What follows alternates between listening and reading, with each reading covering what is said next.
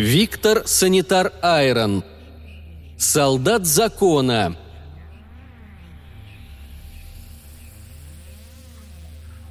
Часть первая. Неудачный выходной. Нож, удерживаемый обратным хватом в правой руке, описал короткую дугу сверху вниз и воткнулся в область между шеей и ключицей, разрезая крупную артерию. Чем хорошо поражение под ключички, так это тем, что противник теряет сознание буквально через пару секунд. Примерно столько и дергалось тело одного из рейдеров, прислоненное к скале и удерживаемое от падения рукой корда, сжимающей шею. По классике надо прикрывать жертве ладонью лицо, но его закрывал респиратор. Потому удар ребром ладони по кадыку, укол в руку, держащую пистолет, и под ключицу. Удачно налетчик подошел к скале, не заметив того, что выше, в густом кустарнике лежит раненый полицейский – да и сложно было заметить местного контролера или шерифа, как его называли на старинный лад, когда его темно-синяя форма испачкана красной пылью. Упал, поползал в пыли, а вот и камуфляж нанесен. До того, как тело бандита упало, Кордо сдернул с него респиратор и гарнитуру, а потом отпустил шею. Выдохнул, стянул свою защитную маску, у которой при падении был поврежден фильтр, и спешно надел трофей – Свежий и отфильтрованный воздух был таким пьянящим, что местный служитель закона чуть не потерял сознание. Так мало сил, и так хочется лечь. Но нельзя. Мысленная команда и метаболический имплант взбодрил нервную систему. Да, день не задался сразу, с момента пробуждения. Настойчивый писк ручного коммуникатора разбудил Корда после четырех часов сна – Прорычав, мужчина пошарил рукой в изголовье, чтобы отключить устройство. Но это был не будильник, а сигнал вызова. Посмотрев на экран, контролер колониального поселения тарафармистов и биофермеров Красные холмы грязно выругался. Городские коллеги, чтобы им плохо спалось выходной. Текстовое сообщение с приказом прибыть в точку, где не так давно он нашел тайник контрабандистов. Естественно, Кордо сообщил в центр, а точнее – город четырех башен. Неделя молчания, опечатанные улики и теперь этот приказ. И плевать старшим из столицы, что он до середины ночи паковал буянов, гулявших в баре Раяны. Встав с койки в стенной нише, шериф стал собирать разбросанную по тесному жилому пеналу свою форму, очки с визором, ботинки и респиратор. Без последнего снаружи пока сложно дышать. Да и душ в блоке только общий. Хоть свой сортир есть, уже хорошо. И раковина с кухонным уголком, где почти готовый кофе ждет. Нажать на кнопку кулера, залить, перемешать и выпить, жуя галету. Вот и завтрак. И по графику сегодня был выходной, а значит, планировался нормальный завтрак. Все снаряжение было в небольшом рюкзаке. Пистолет в кобуре, запасные обоймы, парализатор, фонарик, складной нож и небольшая аптечка были в подсумках на поясе – Выходя из жилой ячейки, Кордо рассмотрел в приоткрытом шкафу джинсовый жилет с эмблемой бульдога на спине. Его старый клуб. Как давно это было? Но это пройденный этап, страница перевернута. Теперь он последний из огненных бульдогов. Ховербайк стоял на зарядке у полицейского участка. Запрыгнув на сиденье, Кордо нажал пуск, наслаждаясь воем просыпающихся турбин – Байк приподнялся, а затем шериф подал тяги на ускоритель, давая машине ход. Подлетая к воротам поселка, шериф уже задал в навигаторе маршрут и включил автопилот. Хоть он и любил водить байк, но не после такого короткого сна. А скорость у Ховера на уровне. В гарнитуре рации еще не было ответа столичных умников. Еще не прилетели? Вполне в их духе. Они поди еще и спят в сиденьях атмосферного челнока. Мажоры – их бы сюда, на землю, чтобы ума набрались. Ховер вскоре подлетел к повороту у двуглавой скалы, где Кордо нашел тайник. Перейдя на ручное управление, шериф еще раз вызвал столичных, но услышал лишь странный треск в гарнитуре. Место засады было выбрано правильно. Взрыв прогремел справа, подбивая замедлившийся байк. Машину, как и Кордо, снесло в сторону. Шериф, выбитый из седла, покатился вниз по склону, теряя сознание – Часть вторая. Выбор пути. Пара операций на позвоночник, еще регенерация бедра, множественные травмы ребер, контузия, а вишенкой на торте идет полный запрет на службу в силовых подразделениях. Последствия последней корпоративной войны. И ты предлагаешь мне записаться в колониальные копы? На планете, где имперцы отодрали объединенные силы корпораций, наемников Содружества и бог знает кого еще. То есть там, где после завершения терраформинга может начаться очередная заваруха? Кордо, закончив загибать пальцы на руке, поднял кружку с пивом и сделал хороший глоток. Его собеседник, сотрудник полиции Кайзеррейха по имени Гидеон Райнхард, в это время рассматривал ухоженный парк, который окружал открытую веранду кафе. «Кордо, я понимаю твое сомнение. На этой планете хорошо, а там, на Пайгане, из зелени только непонятный кустарник, овощи с гидропонных ферм и искусственные водоемы с кислородными водорослями. Да, а еще местами ядовитая атмосфера, рваный озоновый слой, полевые бури и куча всякого отребия, которые пытаются там поймать удачу за хвост. Я ничего не забыл, гид?» Голос Корда так и сочился иронией. «И требования к копам в таких местах очень суровые, а мою медкарту ты теперь хорошо представляешь. Даже если бы я хотел принять предложение от твоей семьи, а это явно не заказ вашего правительства, то меня просто забракуют на первой медкомиссии». Гидеон, одетый в свое неизменное черное пальто с кожаными перчатками на руках, покивал головой. На терраформированной планете Эльзас было уже достаточно холодно, потому его закрытая одежда не вызывала вопросов, хотя у мужчины были более веские причины постоянно носить такую одежду – Безжизненные глаза немца явно намекали на то, что это импланты. Когда-то молодой человек получил жуткие травмы. Но у его семьи были деньги на протезирование и клонирование некоторых тканей тела, в частности, кожи. Однако немало ожогов были просто скрыты под одеждой. Так протезы рук были закрыты перчатками. «Это так, но я говорил не про полицию», Вспомогательные силы полицейских контролеров присутствуют там, где накладно размещать регулярные силы правопорядка. И вакансий много, а требований, считай, нет. Кадровый голод. Корда чуть не сплюнул. Никому теперь не нужный экс-наемник, служивший одной из корпораций, когда-то помог наследнику семьи Райнхард. Именно он вытащил обгоревшего парня из подбитого броневика. Гидеон в ответ помог спасителю, оплатив уже его счета на лечение – но даже Гидеон не мог помочь с видом на жительство или получением гражданства Эльзаса, да и любого другого похожего мира. Потому сегодня Рейнхард пришел с предложением.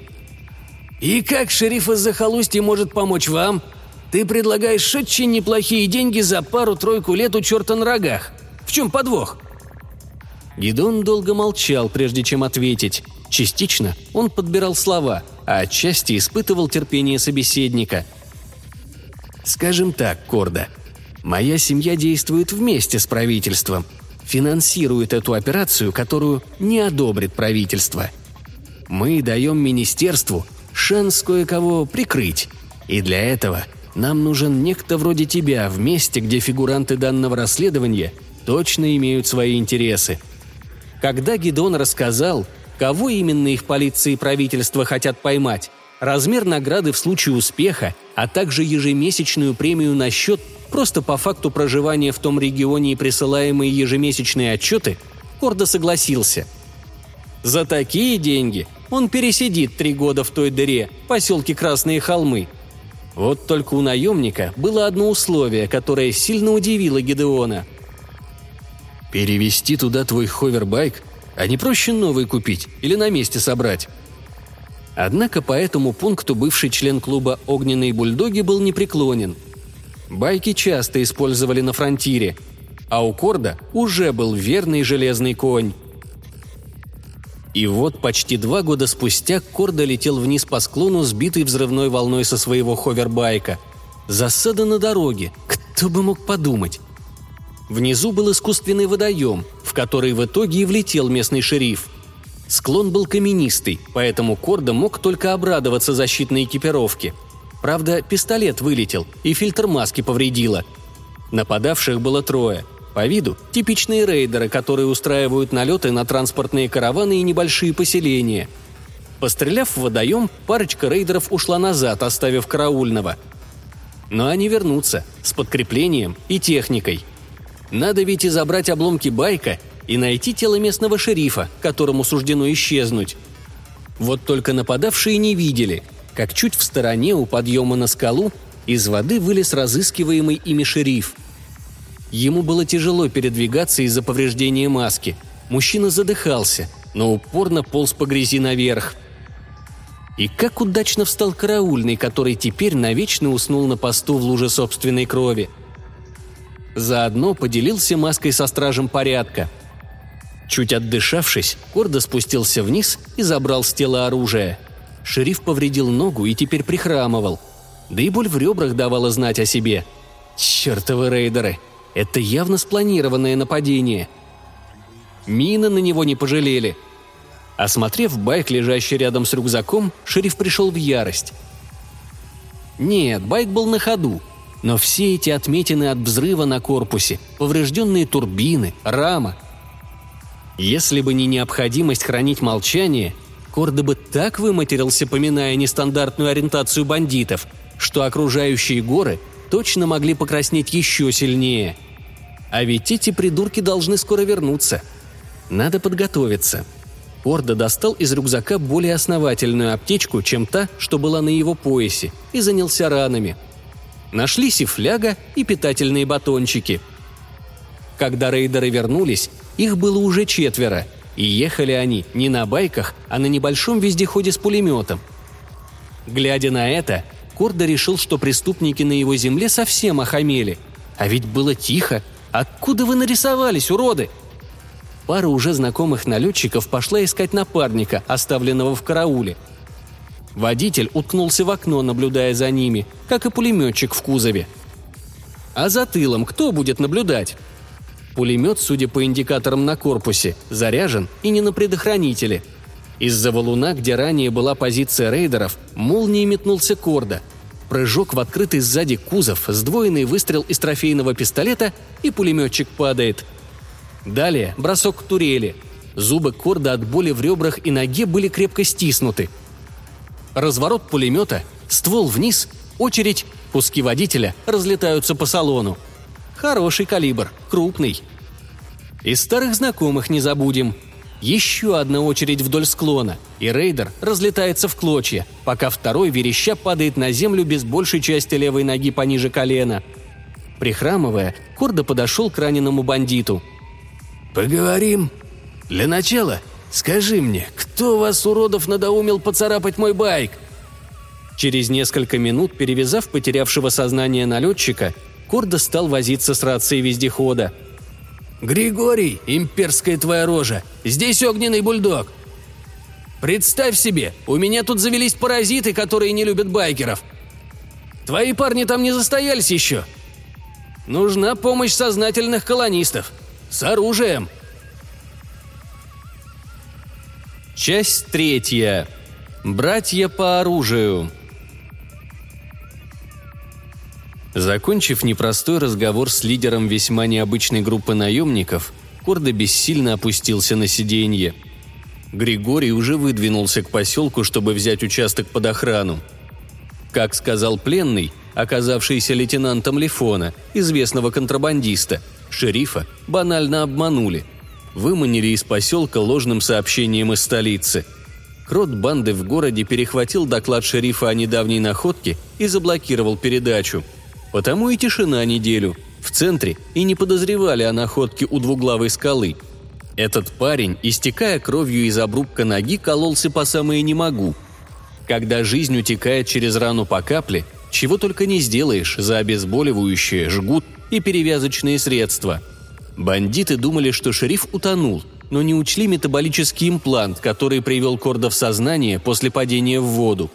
Вездеход был не на ходу – Пулемет так неудачно опускал ствол вниз, что полицейский разнес в клочья не только водителя, но и приборную панель.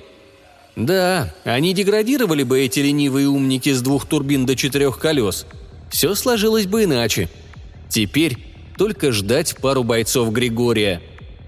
Вот скажи, кто в юности бывшему байкеру-бандиту, что его клуб распадется, сам он станет копом захолустья, а его друзьями будут байкеры родом из империи и русских колоний. Кордобы только у виска покрутил. Но это факт. Гидеон переправил его байк на Пайган в разобранном виде. Правила перевозки грузов. Правда, немец не сказал Корда, что заказал сборку в мастерской другого клуба.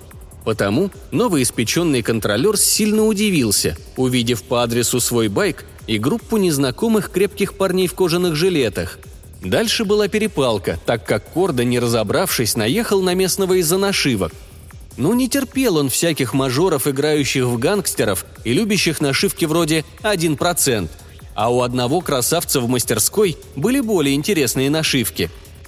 Да и название клуба, написанное на кириллице, сильно задело бывшего корпоративного наемника – Учитывая, что гвардейцы российского директората и подарили Кордо почти все его травмы, его взрыв был неминуем. Тогда все обошлось. Спасибо Григорию, который не дал начаться драке и все разрулил. Клуб «Красная армия» состоял из бывших военных и силовиков империи и русских колоний. Промышляли русские наемничеством, охраной грузов и охотой за головами. А так как это были бывшие солдаты, то к своей новой форме они относились с уважением – Новые для них правила и традиции они тоже чтили. Узнав, за что тот боец, с которым он чуть не сцепился, получил такие нашивки, гордо проникся. С этим парнем, снайпером, они даже стали приятелями. Ну и с клубом шериф подружился, так как это были реально правильные ребята. Из-за поворота раздался гул турбинховеров. Кордо развернул пулемет, но, увидев гостей, махнул им приветственно рукой – Два ховера подлетели к машине и замерли. Один боец, который отозвался на прозвище «Медный», передвинул со спины снайперку и стал контролировать местность. Второй, механик по кличке Жук, пожал шерифу руку. Затем они подошли к байку Корда. «Португалец, что они с ним сделали? Энергоблоку звездец! Я, конечно, чуток его сейчас подлатаю, и до твоей норы он долетит на автопилоте и на привязи. Но Ездока аппарат без полного ремонта не потянет. Рамы и турбина под замену», — покачал головой механик. Я прищучил несколько бойцов Лифона и захватил его офицера. Это они на меня засаду устроили. И я сказал Григорию, что отдаю премию за их поимку вам, за вашу помощь. Механик поглядел на шерифа с уважением. «Тогда я останусь ненадолго у тебя в городе, шериф», Будет у тебя новая рама из титанового сплава, турбины «Урал», энергоблок «Крендель», и ты станешь самым быстрым и крутым перцем на твоем участке, братан». Шериф лишь кивнул. О том, что по завершении дела он думал вскрыть один из переводов Рейнхарда, пока не стоило говорить. Будет сюрприз и парням, и рыжей Раяне, в чьем баре они будут отмечать, если вернуться назад.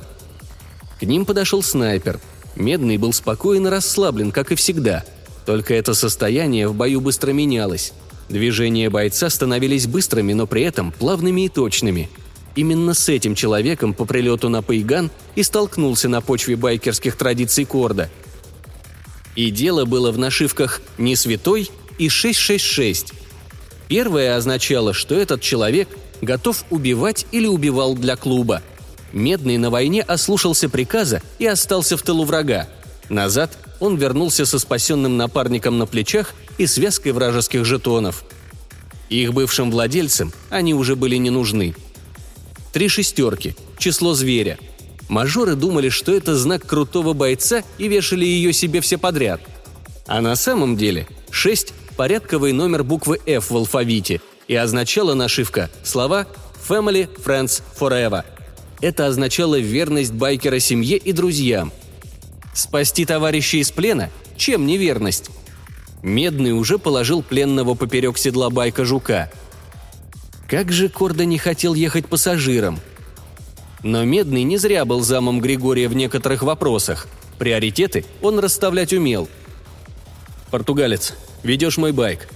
Твоя земля, ты лучше дороги знаешь. Одной засады уже хватит на сегодня.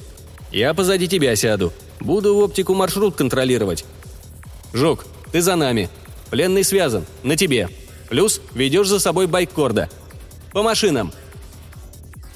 Шериф после этих слов был готов чуть ли не расцеловать этого мерзавца с лицом хладнокровного убийцы.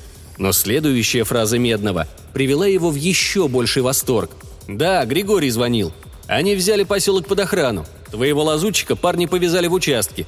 Взламывал твое хранилище. А тут ланцет нарисовался так, что растворителем не убрать». «Черт, а день налаживается. Очень удачно получилось вызвать пацанов». Часть четвертая. Мирные дни. Из-за повреждений байка Корда, перегруза машин красноармейцев, да и просто из-за опасения нарваться на еще одну засаду, отряд летел в сторону поселка с не самой высокой скоростью. Что поделать, если вокруг могут быть люди Лефона?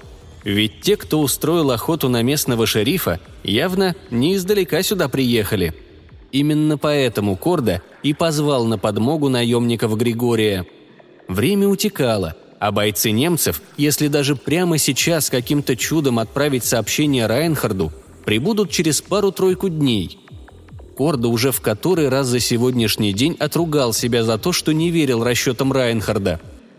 Да, кто бы мог подумать, что сам Анри Лефон, межзвездный наркобарон, действительно будет прятаться здесь, на пыльной планете, у которой даже атмосферы нормальной пока нет.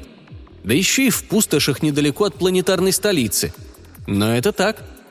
Все дело, со слов захваченного рейдера, оказалось в том невзрачном ящике, найденном неделю назад у двуглавой скалы. Корда обнаружил во время планового объезда территории следы земляных работ, а потом и закладку контрабандистов. Шериф не стал вскрывать закладку, так как внутри могли быть ловушки, которые обычно ставили контрабандисты. Только проверил землю на наличие мин вокруг, которых не оказалось. Контролер и ранее находил закладки контрабандистов. Всегда это был запечатанный контейнер, который нельзя просканировать и опасно вскрывать. Алгоритм работы с такими находками был давно стандартизирован. Найти, извлечь и опечатать, сообщить в центр, по возможности организовать пост на месте обнаружения, ждать подмоги из города Четырех башен. Что же такого важного было в этом ящике, что Лефон предпринял такую многоходовую операцию – все, лишь бы вернуть груз. Обычно в таких ящиках были украдены импланты, органы для трансплантации от подпольных хирургов, оружие. Реже – дорогая и незаконная электроника. Хотя у Анри Лифона совсем другая специальность. Размышления шерифа прервал Медный, хлопком по его плечу приказав остановить байк. «Мирные дни», – произнес снайпер, а потом выругался – Кордо понял, что тот говорил по-русски, так как в голове фоном шел перевод через второй имплант, информационный. Вот только русский явно не имел в виду ничего хорошего, просто кривой перевод. Неуловимое движение руки наемника, и в воздух из притороченного к седлу ховера тубуса улетает стремительная стрела, разведывательный беспилотник для пехотного звена. Коготь вызывал. Медный назвал прозвище Григория – Вокруг поселка терлась группа подозрительных типов на байках. Человек десять их было. Сейчас семеро уже остывают. Часть смоталась. Они пытались атаковать ворота поселка, но парни их встретили. Жук тихо присвистнул. Корда был с ним солидарен. «Да какого тут творится?» Красноармейцы явно готовятся к бою. Даже механик передвинул поудобнее пистолет-пулемет «Шрайк», Самому шерифу технарь протянул двуствольный карабин «Центурион» в модификации для чистильщиков полиции, намекая, что штатный орел Корда здесь уже явно не катит. Легким движением снайпер соскочил с байка и пошел к склону холма. С вершины должен был открываться хороший обзор на поселок, который примыкал к скале. «Я на точку. Буду держать подходы. А вы гоните. Коготь все объяснит», – бросил Медный через плечо. Когда снайпер успел забросить за спину рейдовый рюкзак, никто не заметил. «Португалец, позаботься о моей машине, а если не вернусь, так уж и быть, завещаю тебе». Кордо нервно сглотнул. В это время он воевал с подвесным ремнем Центуриона и чуть не выронил оружие. Шериф будто снова оказался на корпоративной войне и ждал атаки имперских солдат на позицию. Хотя последние, вот ирония судьбы, сейчас на его стороне – Русский явно не шутил. Дело серьезное. «Догоните вы! Чё встали? Газуйте!» – крикнул со злостью снайпер, а потом рысью побежал к вершине. Байки резко рванули по дороге, движки уже не жалели, главное – успеть. Вскоре впереди показалась внешняя стена поселения, которое было частично утоплено в склоне горы для защиты от полевых бурь. Перед открытыми воротами чадили обломки подбитых ховеров и лежали тела. Тройка машин влетела в ворота и резко затормозила – Пара бойцов Григория, здоровяк Каракурт и ловкий подрывник Пистон были здесь. «Корда, хватай пленника и идуй к себе в околоток! Коготь там с ланцетом! Колет шпиона! Где Медный?» – крикнул Каракурт. Боец спешно набивал карманы запасными патронами. «На позиции!» – ответил Жук, стаскивая человека Лифона с седла. «Он уже отправил дрон за подмогой!» Интересно, значит, это не разведчик был, а курьер. Коготь запросил подмогу. Похоже, что проблемы накрыли их всех по полной. Затащив пленника в участок, Корда уже не удивился тому, что Григорий допрашивает стоящего на коленях пьяницу, которого контролер вчера повязал в баре. Ловко. Значит, арестант вскрыл свою камеру и собирался обчистить хранилище улик. Придурки снаружи, видимо, страховали его отход – только хранилище так просто не взломать. Ребята Григория успели в поселок раньше людей Лифона. За спиной шпиона стоял ланцет, вооруженный ножом, который был приложен острием клинка к глазу пленника. И, судя по пятнам на штанах, мерзавец проникся моментом. Григорий повернулся на шум, увидел шерифа с новым пленником и повернулся к своему бойцу. «Этих красавцев в камеру! Связать и закрыть! Потом к ребятам! Местных – по домам. Готовьте оборону. Кто будет выступать, бить сразу в бубен, но аккуратно. А я покажу нашу находку шерифу. Корда, на два слова». Шпион Лифона все же успел вскрыть хранилище, как и найденный контейнер. Увидев его содержимое, шериф замер. Как же мужчина, увидев содержимое ящика, пожалел о запрете вскрывать закладки контрабандистов – да, надо сохранить улики до приезда группы из города, плюс риск подрыва.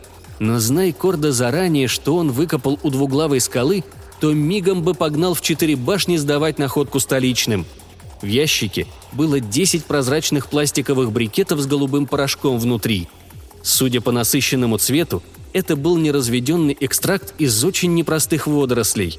Разводится этот порошок обычно в пропорции 1 к 1000, Тогда экстракт не смертелен, но не менее опасен.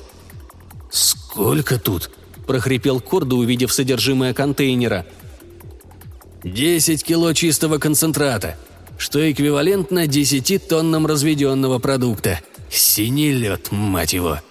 Видимо, из старых запасов, до зачистки и разгрома лабораторий той организации спецами из Кайзеррейха, да и нашими. Знаешь, кому это принадлежит?» Григорий выглядел уставшим, но скорее русский просто осознал, что этот день им не пережить. «Анри Лифону. Тот, без ноги теперь который, мне рассказал, на кого они работают. Только о Грузии умолчал».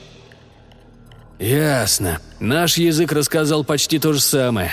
Знать бы, что этот выродок был здесь столько времени, ведь можно было прикончить эту гадину в ее логове. Сейчас они всей бандой движутся сюда. Сколько ты минусанул?» «Пятерых», – прохрипел Корда, кладя руку на одолженный Центурион. «Ну, так-то четверо. Одного задержал». «И мы семерых заземлили. Итого двенадцать. А у швейцарца осталось еще семь-восемь десятков бойцов. Против семерых». Шериф оторвал взгляд от контейнера с основой для одного из самых страшных наркотиков современности. Товар в ящике тянул на несколько десятков, а то и сотен миллионов в любой межзвездной валюте. И Корда отнял его у самого опасного наркоторговца в секторе. Именно следы Лифона, сбежавшего после уничтожения картеля, и искал здесь Райнхард. «Португалец. Они знают, что ты жив, вызвал подмогу и не будут рисковать потерять товар безвозвратно. Без этой партии Лифону конец. Потому он придет сюда, со всей своей бандой наемников. Пожалуй, самым удачным словом в данной ситуации было то, которое произнес Медный. Там, на дороге. Шериф также понял, почему русский на всякий случай завещал ему свой ховер. Мало шансов, что подмога успеет. Да, пожалуй, ситуация соответствует этому русскому выражению, которое на слух иностранца звучит очень глупо. «Пиздец», — только и смог произнести Корда. Часть пятая. Может, мы встретимся вновь. Несколько зарядов, выпущенных из миномета очередью, разносят в клочья позицию Медного, который успел сделать несколько выстрелов, сняв самых опасных противников. Только СВЛ снайпера не поможет пробивать броню вездеходов, оснащенных пулеметами и минометами в кузове. Пусть поселок частично прикрыт сводом скалы, часть внешней стены выходит наружу. Все те, кто рискнет занять позицию трехметрового ограждения – будут сметены валом шрапнели. Такую картину в первую минуту нарисовало воображение Корда. Не зря Григорий сразу планировал вывести людей в поле и оборудовать там позиции первой линии.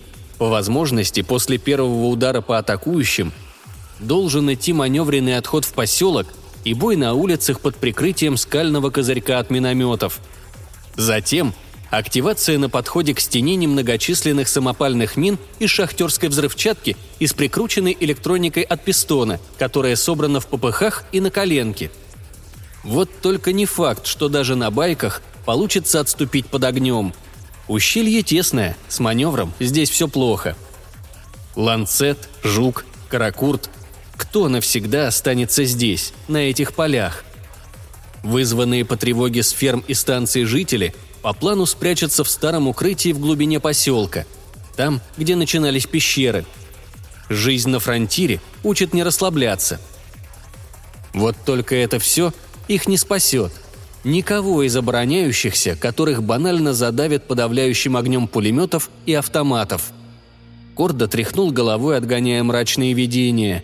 Вариант тянуть время с переговорами никто даже и не рассматривал – Лифону есть что терять, а время работает против него. И жителей поселка, со слов пойманного взломщика, в этом варианте зачистят просто на всякий случай. Люди когтя просто не успеют добраться до них с подмогой. Да, они теперь знали, где логово Лифона. Это сообщил пленник, который лишился ноги. Корда собирался нагрянуть туда с командой Григория. А в поселке было место общей встречи – Плюс засада, если кто-то попытается забрать груз силой. Что же, засада удалась, а вот результаты... Против них армия одного из самых отбитых наркокартелей. И эта куча идет на почти безоружных колонистов и горстку бойцов. Кордо помнил, что такое корпоративная армия, собранная зачастую из таких отбросов общества и годная в основном для карательных рейдов – да, против профи такие бойцы мало навоевать могут. Вот только подготовленных людей как раз-таки мало. Свои, конечно, не сбегут, но в экстремальных ситуациях вроде этой мозг часто работает буквально на износ, поэтому сейчас перед глазами Корда пронеслась вся его жизнь. Его банда мотогангстеров «Огненные бульдоги», безбашенные молодые латиносы, которые по глупости покусились на большой куш – неудачная атака на корпоративный конвой, в которой все его друзья погибли, а он сам спасся только потому, что должен был стать водителем атакованного грузовика. Его подвезли седаком до точки перехвата, а потом он так и не дождался друзей. После этого была клятва самому себе, что он никогда больше не будет седаком, только наездником. Байк тогда пришлось спрятать в контейнере у друга, а самому бежать с планеты – когда Корпу установили, что за атакой стоят бульдоги, дома на него открыли охоту. Поэтому Корда сменил личные данные и записался в армию другой корпорации, которая не имела претензий к беглому Латиносу. Затем была служба, которую беглец возненавидел всей душой. Какой только швали не было в карательных отрядах корпорации. Потому после одного неудачного сражения с имперцами и кайзеровцами Корда дезертировал – Тогда же состоялось знакомство молодого латиноса с Гедеоном Райнхардом. Португалец и сам не знал, что его дернуло броситься к подбитому броневику и вытащить из него кричащего от боли парня, объятого пламенем. Странные шутки у судьбы. Современный немецкий дворянин и наемник стали друзьями. Потом годы скитаний с планеты на планету, случайные заработки и предложение от Гедеона поработать агентом. Благодаря этой работе Кордо вернул свой байк, то единственное, что еще связывало его с прошлым – Работа в этом захолустье сначала раздражала горячего португальца, но со временем новый шериф подружился с местными. Все они были разные. У каждого здесь была своя история. Пьяница Штефан, которого часто приходилось забирать из бара, так как он всегда напивался в усмерть. Бывший космолетчик так боролся с демонами прошлого. Гидротехник Алан, семья которого часто приглашала шерифа пообедать. Кордо помнил, что малыши смотрели на него как на героя из любимых комиксов про фронтир. Мэр Дивас – надоедливый и вредный тип, но о своих людях он заботился, регулярно выбивая в центре помощь для небольшого поселения. Вот и сейчас, проследив, что эвакуация в старый пещерный бункер идет полным ходом, мужчина откуда-то достал старую полуавтоматическую винтовку, намереваясь примкнуть к защитникам поселения. Рыжая Раяна – спортивная девчонка в топике и леггинсах, бессменная владелица бара, предмет обожания всех мужчин поселка и объект ревности и зависти для женщин.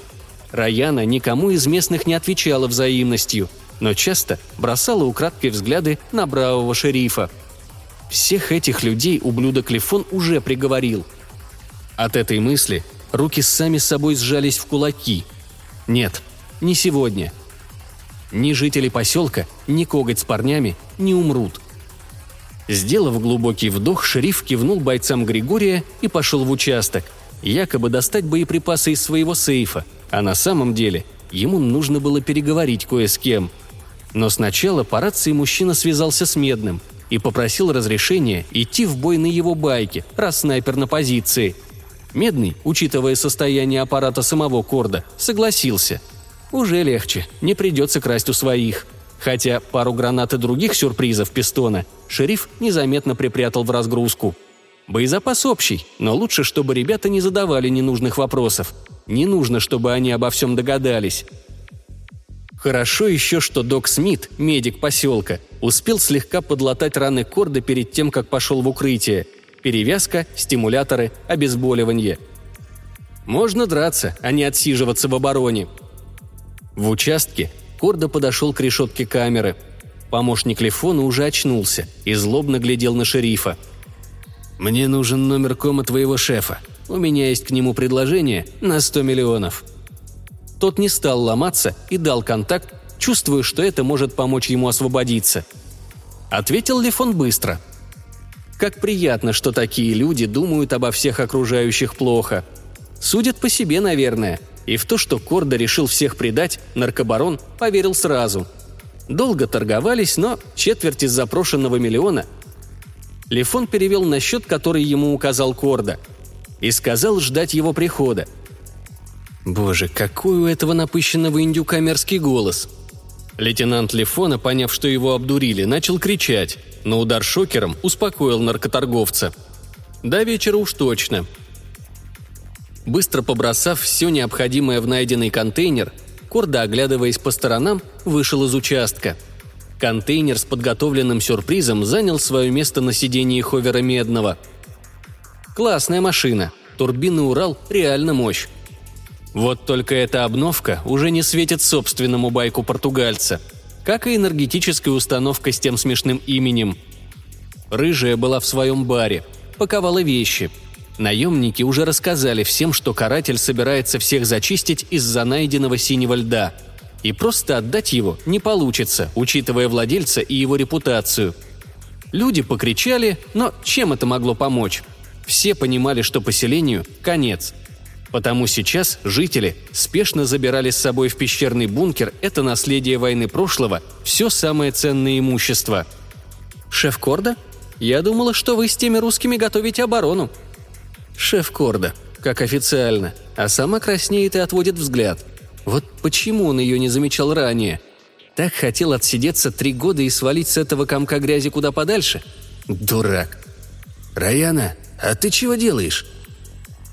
«Так ведь эвакуация?» – протянула удивленно рыжая, обводя помещение рукой. «Ничего не знаю, Чика». Раяна охнула. Таким улыбчивым шерифа она никогда не видела. И что это на нем за жилет? Похож на те, что носили русские, но цвета другие.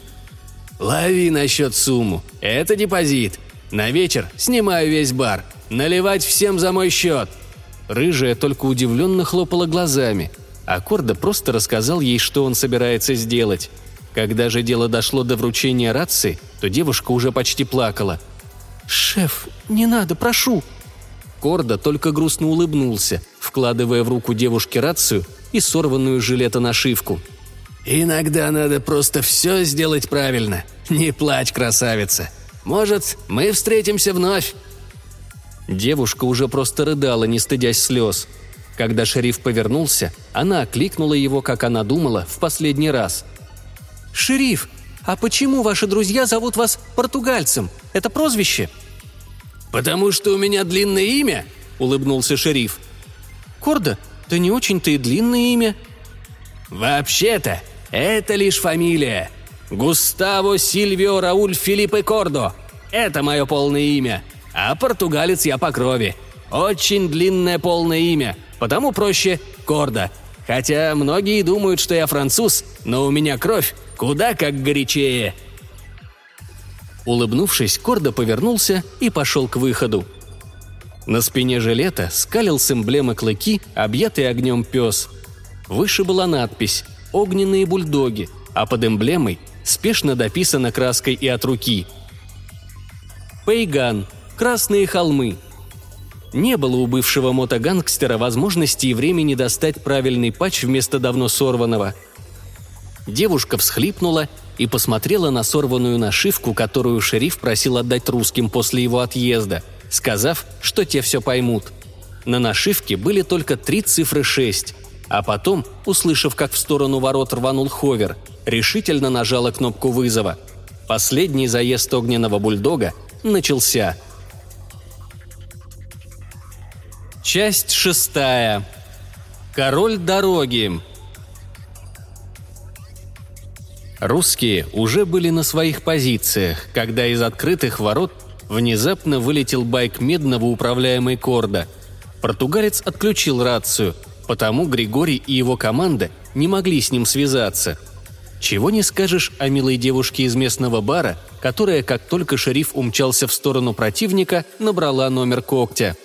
Вся команда наемников из Красной Армии слушала сбивчивую речь девчонки – которая рассказывала им, что Корда решил хитростью увести часть людей Лифона подальше от поселка.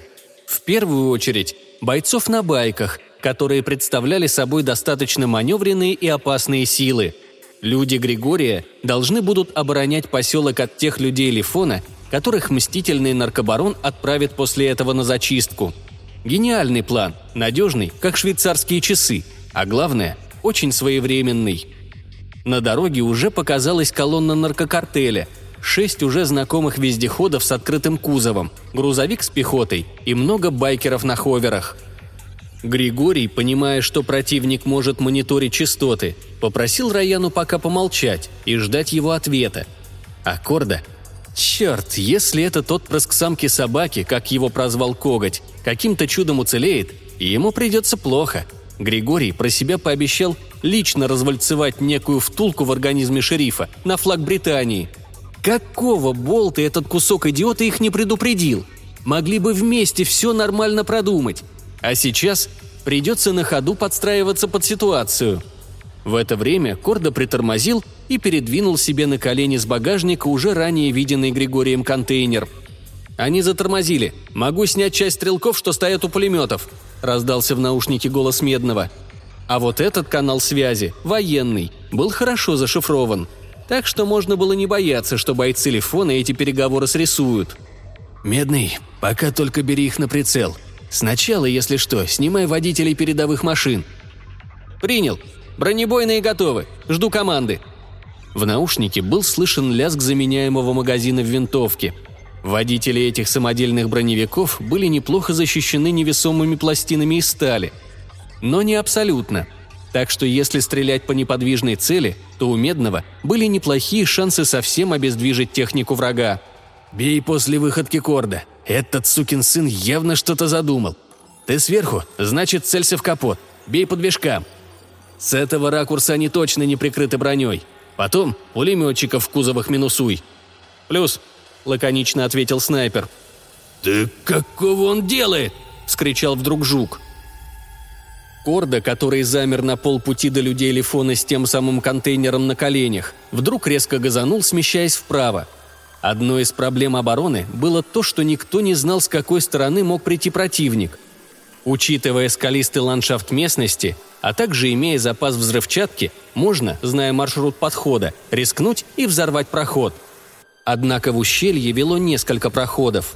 Боевики Лифона пришли по южному пути – Правее них сейчас был склон скалы, а левее громоздились отдельные валуны, которые частично прикрывали колонну врага от обстрела. Хотя их все равно на такой дистанции мог достать только Медный со своей СВЛ.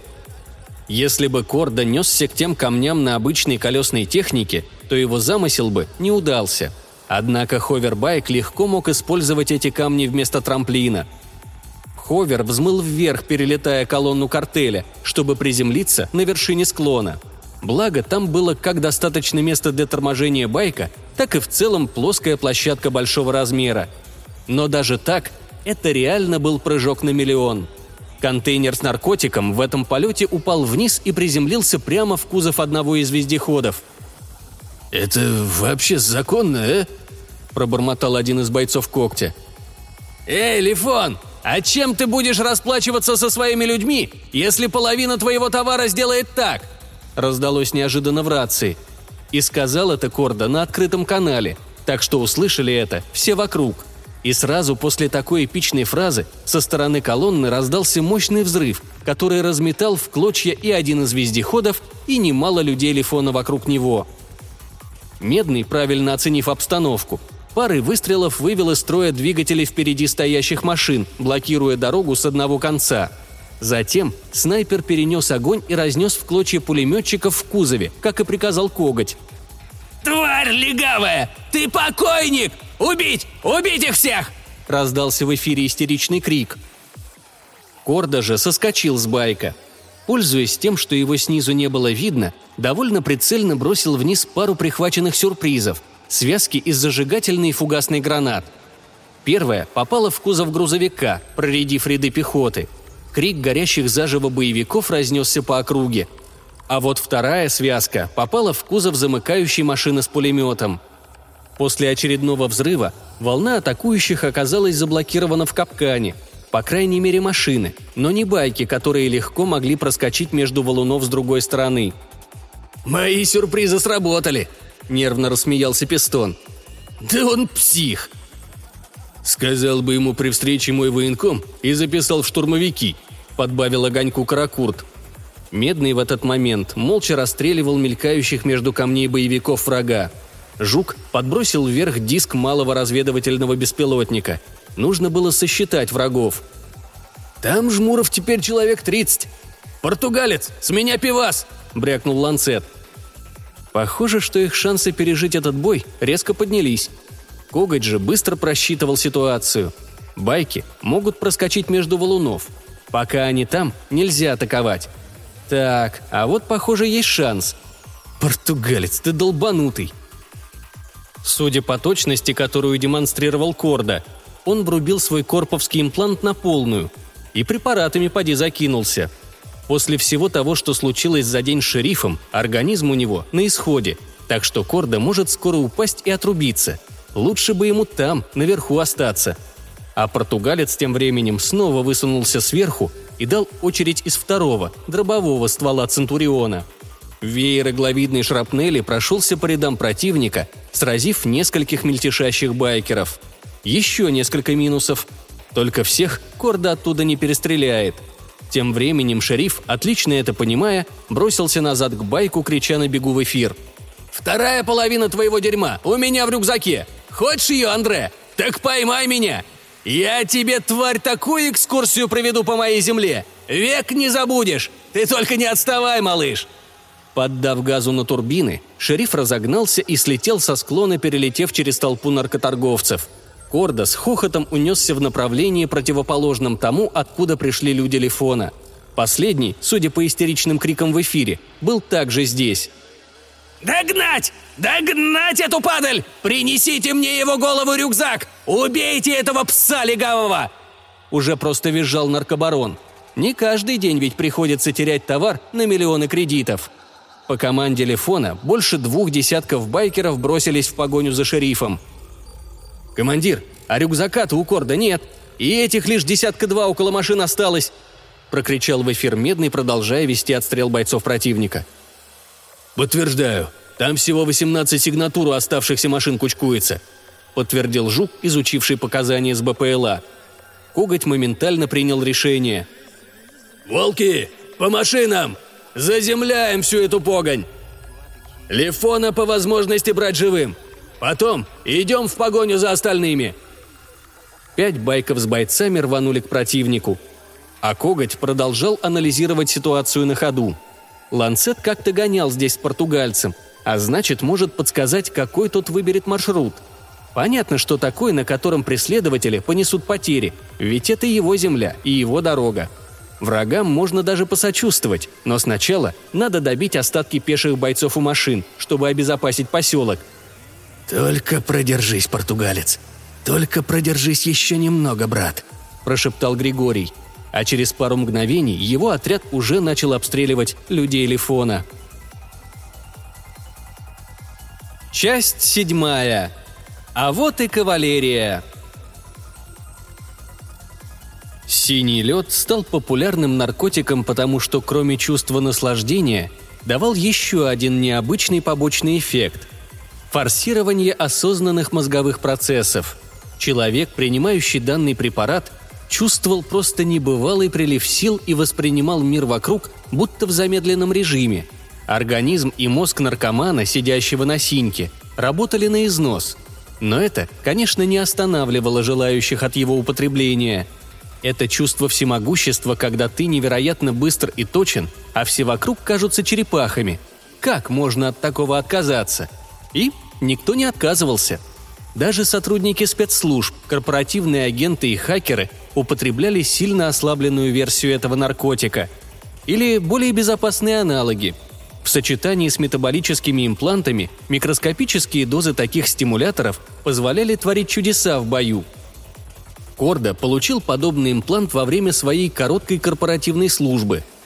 Но даже пиджаки не подсаживали своих карателей на синий лед. Более простые стимуляторы применялись, но не более того.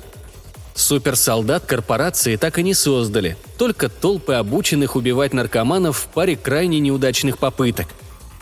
Вот потому Корда летел на байке Медного среди скал, приняв самый простой энергетик – Шериф периодически включал свой имплант на наиболее сложных и опасных отрезках маршрута, чтобы не врезаться в препятствия. Всяких гиблых мест на этой дороге было немало. Только режим акселерации восприятия становился все короче с каждым включением импланта. Организм Корда явно был уже на пределе после всех сегодняшних приключений. Люди Лифона, видимо, не имели и таких аугментаций, а собственный товар – им, судя по всему, запретил принимать работодатель и не снабдил заменителями, иначе очень сложно объяснить все эти их нелепые ошибки во время данной погони. «А это место может вам показать и доказать, что тормоза реально помогают при дрифте!» – кричал в эфир Корда, вновь запуская ускорение на своем импланте. Резкий поворот, изменение вектора тяги на одной из турбин, реверс на тяговых – Ховер стал смещаться боком в сторону, одновременно поворачивая в сторону, где был проход между скал. Еще пара байкеров Лифона не успела вовремя затормозить, улетая со скалы вниз и вереща во все горло. Преследователи, уже потеряв несколько человек на подобных препятствиях, сбавили скорость, но все же не отставали от корда. По опыту они знали, что такие извилистые участки не могут быть особо протяженными – Достаточно им будет выйти на более-менее прямой участок, и тогда легавому настанет крышка. Рейдеры ждали, когда смогут стрелять, включив контроль полета на байках. Шериф сможет уповать только на скорость. Но пуля быстрее. Жаль, плазмомета ни у кого нет. Там заряды просто с космическими скоростями летают. Корда тоже это прекрасно понимал. Он, конечно, тянул время как мог, но понимал, что скоро извилистый маршрут закончится – Значит, надежда только на то, что Григорий все верно просчитает. Черт, Раяна ведь могла прямо все передать русским. Дурак, не сообразил. Хорошо, что Ланцет там. Он знает любимый маршрут Корда для гонок. Вот и прямой участок. Момент истины. Вокруг засвистели пули. Корда выписывал на байке лихие зигзаги, сбивая преследователям прицел. Почти получилось пройти опасный участок, несмотря на плотность огня. Только глаза почему-то закрываются сами по себе. Да и имплант уже не реагирует на мысленные команды. Все, батарейки сели. Обжигающий укол в спину Корда уже не почувствовал. Ладонь выпустила рукоятку форсажа. Байк сразу замедлился и завис, а шериф опустился грудью на руль. Глаза мужчины были закрыты, по свободно опущенной левой руке текла кровь.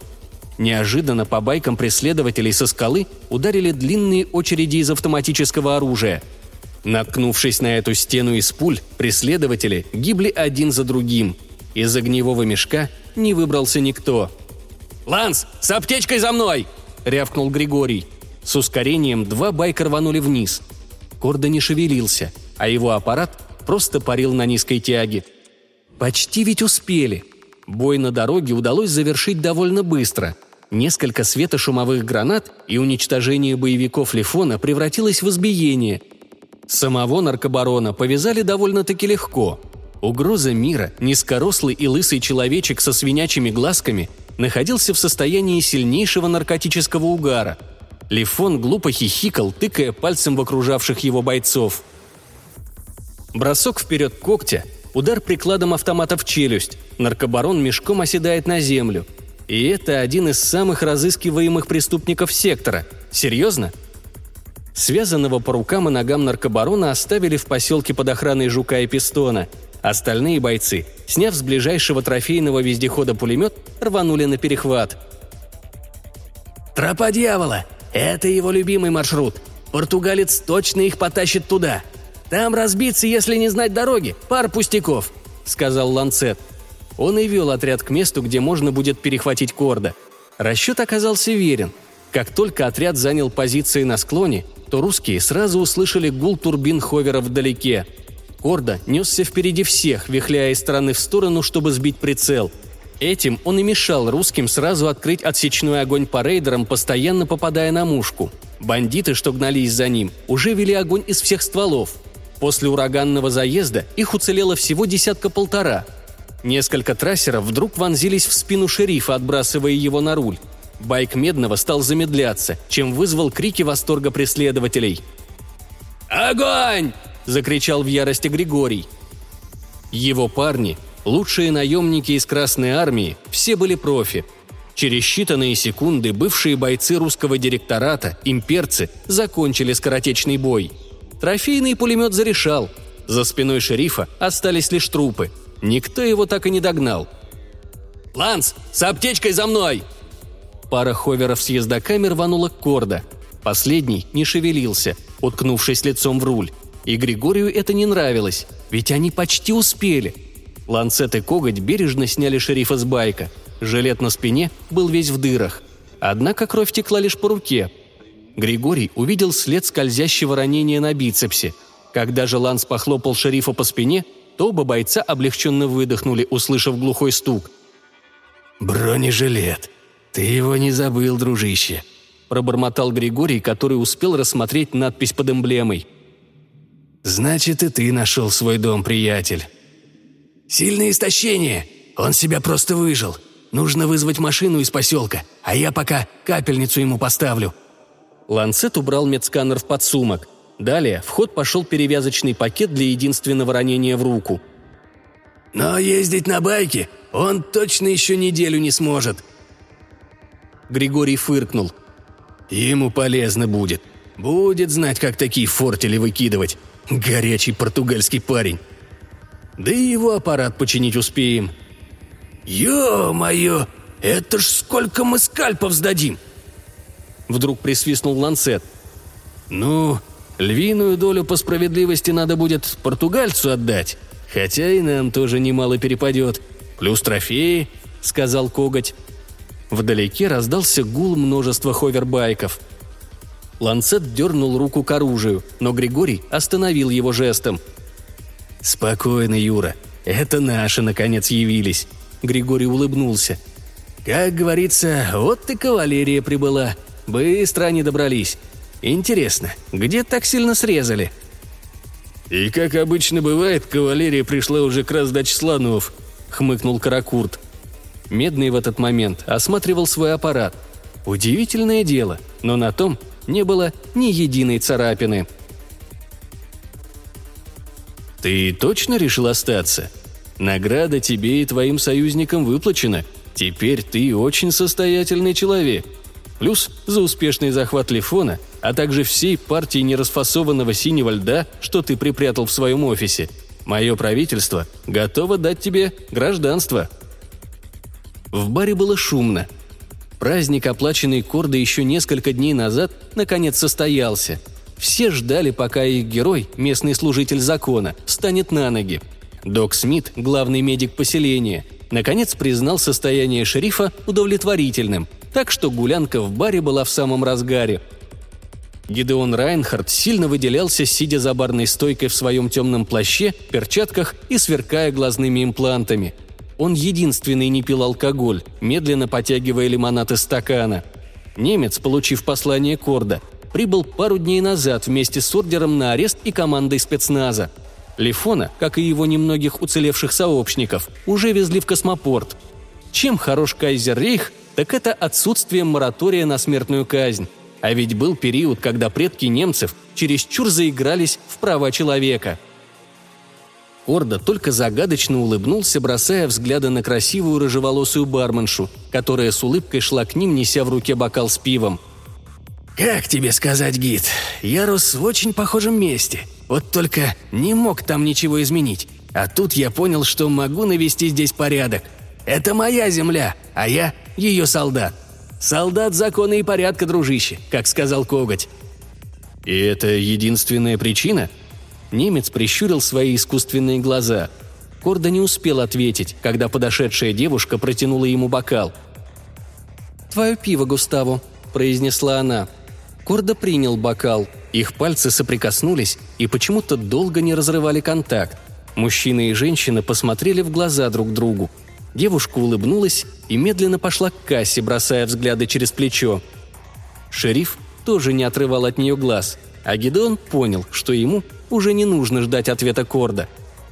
Взгляд, который тот не сводил с девушки, говорил о многом. Рано или поздно, но все находят свой дом.